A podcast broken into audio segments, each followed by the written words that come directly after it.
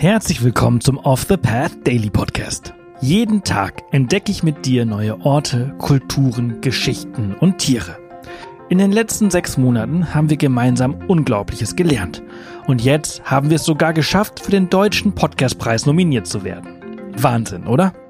Wenn dir der Podcast und unsere Arbeit gefällt, würden wir uns freuen, wenn du auf www.offthepath.com slash dpp gehst und für unseren Podcast abstimmst. Danke und viel Spaß mit dieser Folge.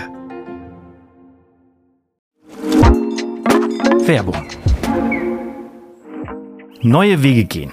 Das müssen wir auch, um unsere Erde lebenswert zu erhalten. Denn der Klimawandel bedroht das Leben von Menschen, Tieren und Pflanzen. Besonders viel CO2 sparst du mit dem Wechsel zu echter Ökoenergie von Polarstern.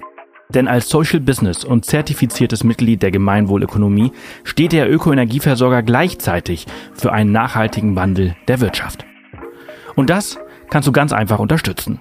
Gehe jetzt auf www.polarstern-energie.de und wechsle in nur 5 Minuten. Und mit dem Code OTP20 erhältst du 20 Euro Rabatt auf deine nächste Jahresrechnung. Werbung Ende. Heute entführe ich dich in die mystische Welt des Ngorongoro-Kraters in Tansania. In den nächsten Minuten werden wir dieses atemberaubende tierische Paradies erkunden und herausfinden, was diesen Ort so einzigartig macht.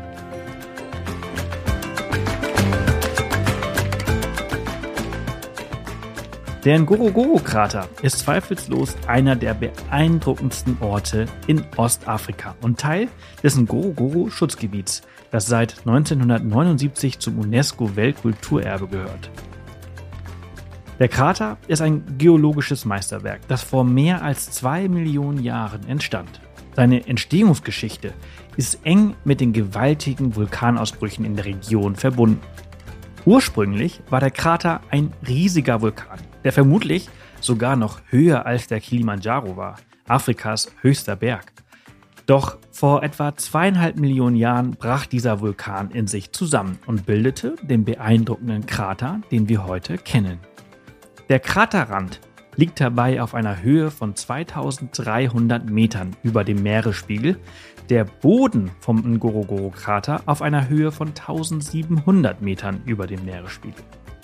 An den Hängen des Kraters leben ebenfalls viele Tiere, darunter auch Elefanten, von denen es auf dem Boden des Kraters mittlerweile nur noch sehr wenige gibt. Neben den Elefanten leben im Krater eine Vielzahl von weiteren großen Säugetieren. Ihre Zahl wird mittlerweile auf rund 25.000 geschätzt. Der Krater hat einen Durchmesser von etwa 20 Kilometern und ist von einer ringförmigen Wand, die sich bis zu 600 Meter über den Kraterboden erhebt, umgeben.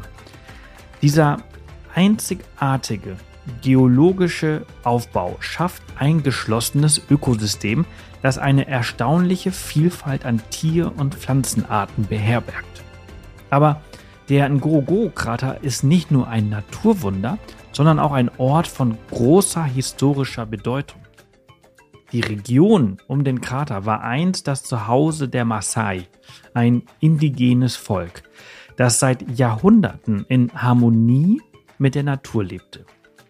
Die Maasai haben ihre traditionelle Lebensweise bewahrt und spielen immer noch eine wichtige Rolle in dieser Region. Während des Zeitalters der europäischen Kolonialisierung erlebte die Gegend um den Ngorongoro-Krater einen starken Einfluss von außen.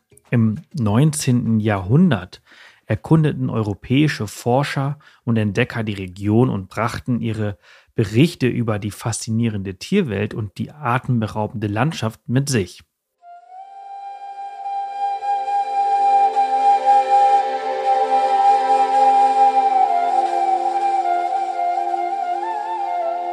Die deutschen Kolonialherren, die das Gebiet um den Ngorongoro-Krater im späten 19. Jahrhundert besetzten, hatten ein starkes Interesse an den natürlichen Ressourcen der Region.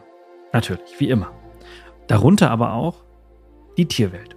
Und dies führte zu Spannungen mit den Maasai und anderen einheimischen Gemeinschaften. Im 20. Jahrhundert und insbesondere in den 1950er und 1960er Jahren begannen Naturschützer und Wissenschaftler, sich für den Erhalt des Ngorongoro-Kraters einzusetzen. Ihr Einsatz trug dazu bei, dass die Region 1959 zum Ngorongoro-Schutzgebiet erklärt wurde.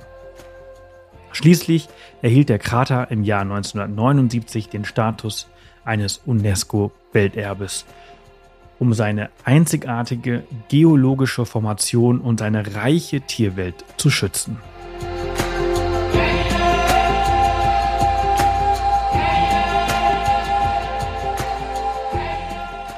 Hier haben sich Mensch und Tier seit Jahrtausenden begegnet.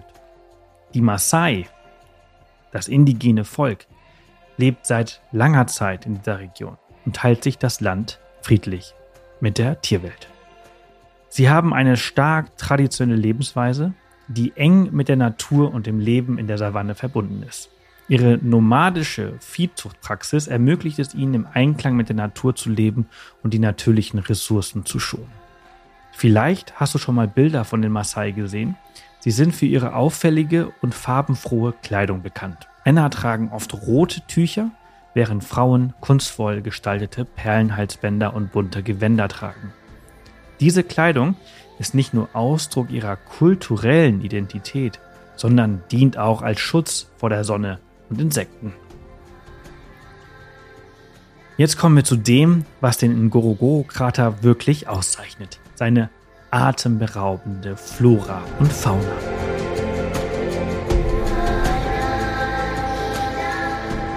Dieser einzigartige Lebensraum beherbergt eine unglaubliche Artenvielfalt.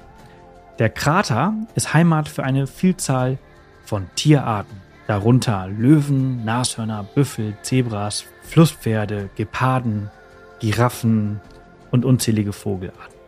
Die Landschaft im Krater reicht von weiten Grasflächen bis zu dichten Wäldern, was eine Vielzahl von Lebensräumen für Tiere schafft.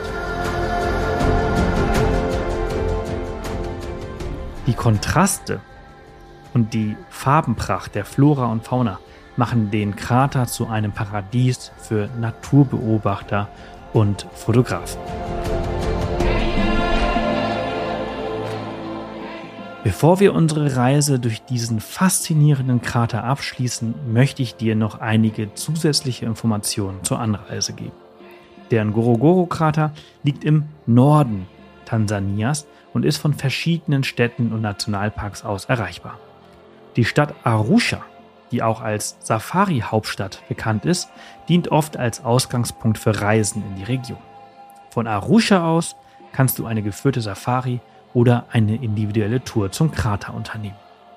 Wenn es um den besten Zeitpunkt für einen Besuch des Ngorongoro-Kraters geht, ist die Trockenzeit von Juni bis Oktober die bevorzugte Reisezeit. Während dieser Monate sind die Straßen besser befahrbar, die Tierbeobachtungen sind super, da es weniger Wasserlöcher gibt und die Wahrscheinlichkeit von Regen gering. Es ist jedoch wichtig zu beachten, dass der Krater zu dieser Zeit auch am belebtesten ist, da viele Besucher die trockene Jahreszeit bevorzugen. Nicht selten teilt man sich in Tansania und auch im Ngorongoro-Krater eine Beobachtung mit vielen Geländewagen.